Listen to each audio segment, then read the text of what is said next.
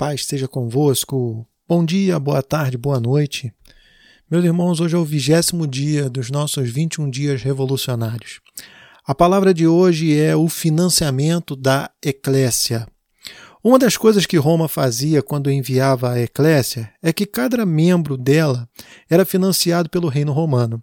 Talvez você esteja até pensando, né? Até que enfim uma parte boa. Sim, de fato, isso é algo muito poderoso. Nenhum membro da Eclésia tinha preocupação com o seu sustento, porque Roma a sustentava. Você gostaria de ter um cartão de crédito assim, sem limites de gasto? Uma espécie de American Express, Green, Green, Black, seja lá o que for?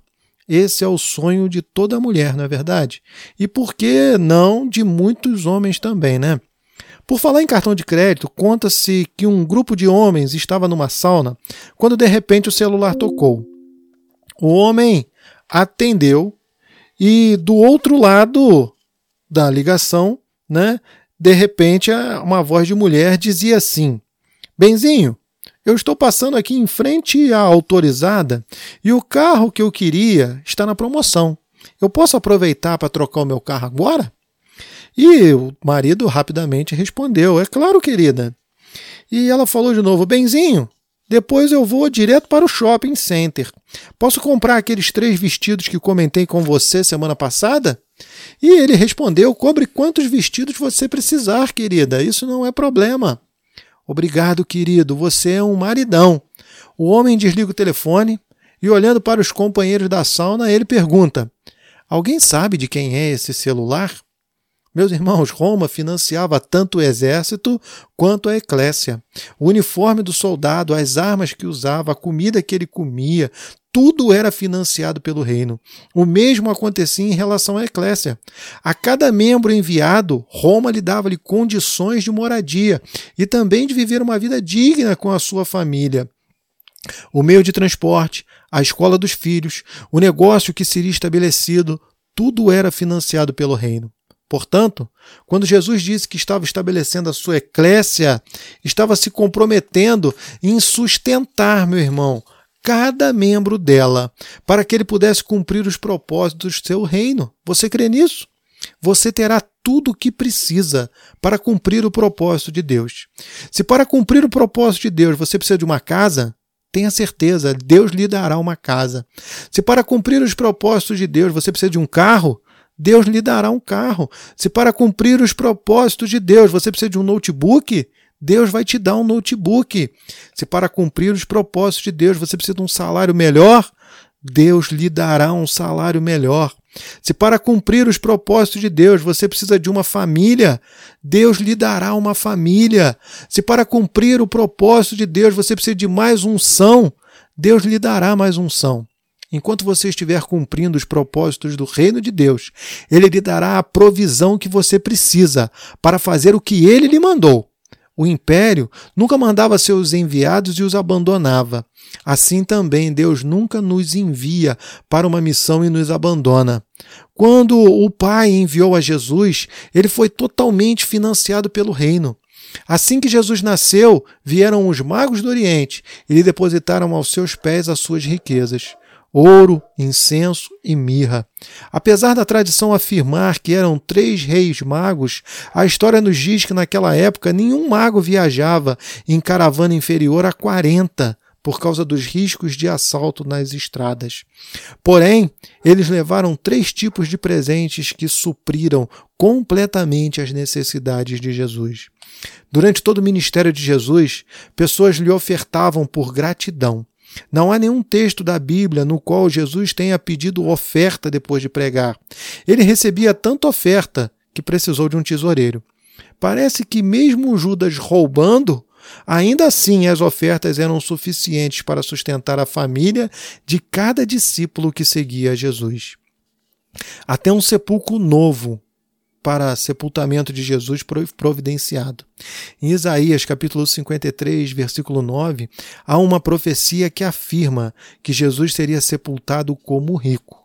E quando Jesus morreu, um homem, membro do Sinédrio, que também esperava o reino de Deus, chamado José de Arimateia, foi até Pilatos e pediu autorização para sepultar o corpo de Jesus. E sabe onde ele colocou? Num túmulo cavado na rocha, que nunca havia sido usado antes. Ele teve uma sepultura rica, digna de um rico, e não de um indigente como os ladrões que morreram ao seu lado. Meus irmãos, o Senhor tem compromisso de financiar os agentes do seu reino. Se você se dispõe a responder a Deus nesse tempo, como membro de sua eclésia, você pode descansar. Remova do seu coração toda ansiedade com relação às suas necessidades materiais, porque enquanto você estiver buscando os interesses do reino, será financiado pelo reino. Veja o que disse o próprio Jesus em Mateus capítulo 6, versículo 25 ao 33. Por isso vos digo: não andeis ansiosos pela vossa vida, quanto ao que haveis de comer ou beber, nem pelo vosso corpo, quanto ao que haveis de vestir. Não é a vida mais do que o alimento, e o corpo mais do que as vestes?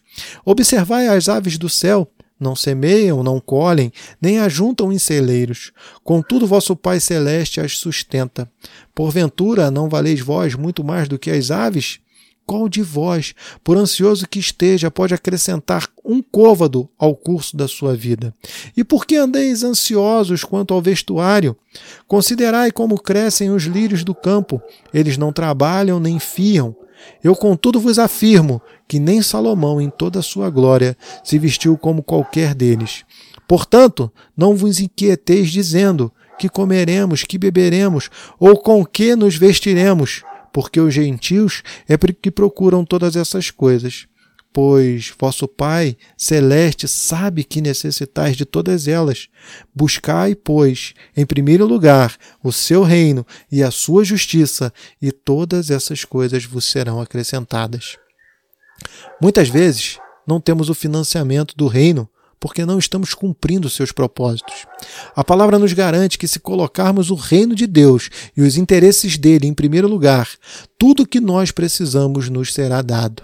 Meus irmãos, nós somos a eclésia do Senhor. O Senhor quer financiar as nossas vidas, a nossa família, o nosso ministério, mas precisa que você pense que nós atuemos conforme o desejo dele, pois afinal ele disse: Estou estabelecendo a minha eclésia. Somos eclésia para estabelecermos o reino do Senhor.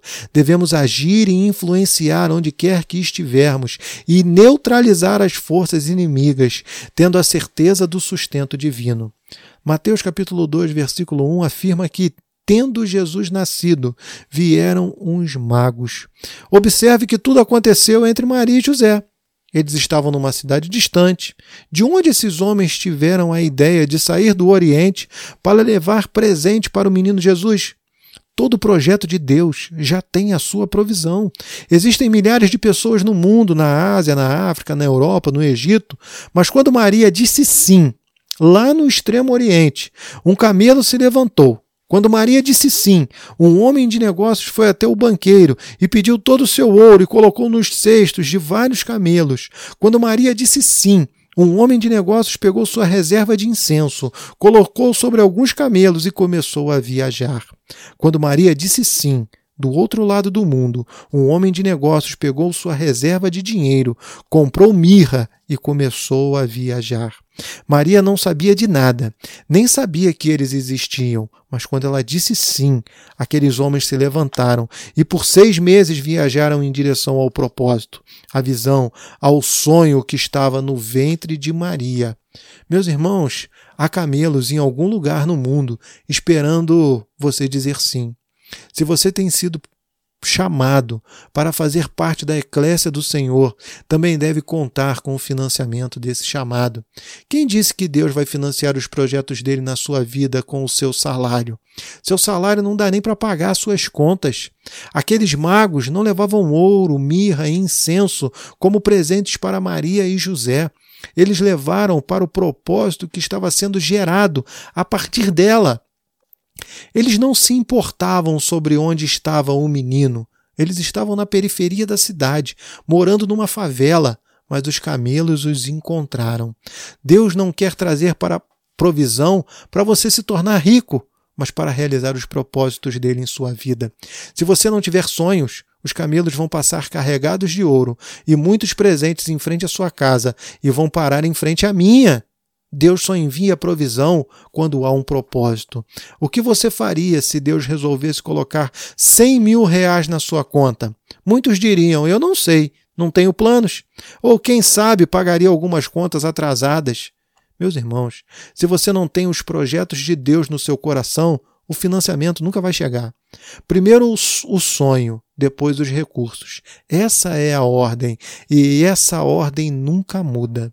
Será que muitos camelos não estão passando todos os dias em frente à sua casa e indo para a casa do irmão que senta ao seu lado nos cultos de domingo? Meu irmão, diga sim ao chamado de Deus e os camelos virão.